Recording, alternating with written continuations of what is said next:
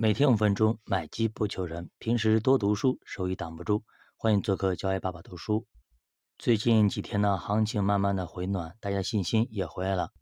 这个时候呢，大家也不要太过于担心啊。下面即使再过于震荡或下跌，空间也不是特别大。那么整体大家心里是有数了。那么上方肯定还会有压力，下方空间还是有一部分。那么这个时候呢，大家还是。要按照咱们的步骤和策略一步一步来。那么以后大家做投资，千万不要盯着一只基金或者两只基金一把梭哈，这样的话长期下来啊，真的赚不到钱的啊，真的赚不到钱了。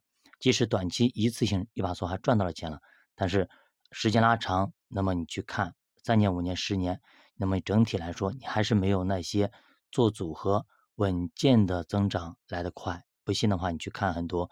龟兔赛跑，包括整体的现实的例子，你会看到很多现实版的龟兔赛跑。好的，那么咱们继续回到咱们前面没有读完的这本书里啊，如何说话才能造就人啊？话说两个公司在同一个项目中竞标，项目的金额非常可观啊，只要中标，那么公司以后几年的营业收入会大幅增长，也就是说，一旦中标能吃好几年，因此呢，竞争也非常非常激烈。也充满了尔虞我诈和诡计啊！在最后竞争阶段啊，竞标阶段，其中一个公司的副经理啊，带着团队飞到客户的总部做完整的计划报告，结果客户反应良好，当场表示有兴趣合作，并要求马上草拟双方意见书。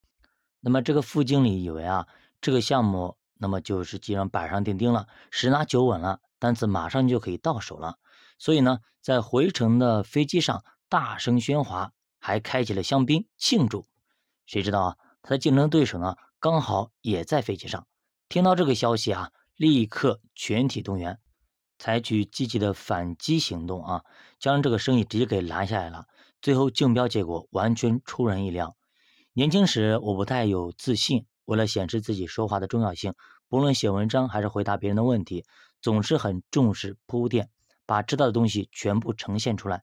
结果内容就变得很冗长，就像老奶奶的裹脚布一样又皱又长啊！在商场上久了，我发现，在重大会议上或者跟老板说话的时候，根本没有机会、没有时间去做铺垫，必须在三十秒之内把重点给说完。那么我也发现，大家之所以喜欢读某些人的文章，不是因为作者会铺垫、会陈述，而是他的意见独特，跟别人不一样。读者想看的是作者的观点，而不是他的铺垫。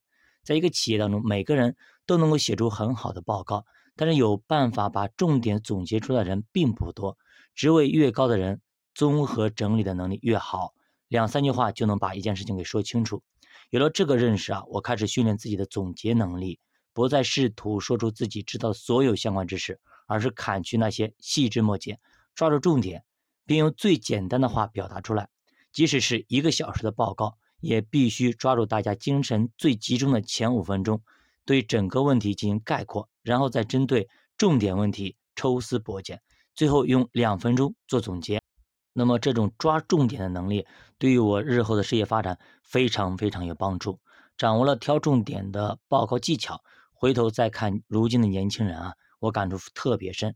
这个时代的人还没有安全感，无法享受安静和安宁，没事就得发出点声音。不然呢，就把音乐放的特别大，仿佛耳边要有声音才安心。殊不知啊，话多的人有的时候反而会自暴极短，招来很多的危机。自信的人不需要用言辞来表现自己，更无需通过不断的说话来掩饰内心的不安。自信的人呢，既不像夏娃骨舌，也不图像公鸡一样一鸣惊人，而是自在的说自己想说的和该说的重点。最后一句话送给大家啊。叫愚昧人张嘴起争端，开口招鞭打。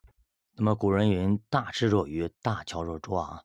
那么明天给大家分享一个小故事啊，陈平脱衣，巧言避祸，看陈平是如何避开这些祸端的。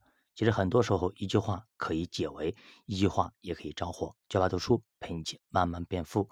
如果大家对投资感兴趣，可以点击主播头像，关注主播新米团，跟主播一起探讨投资智慧。再见。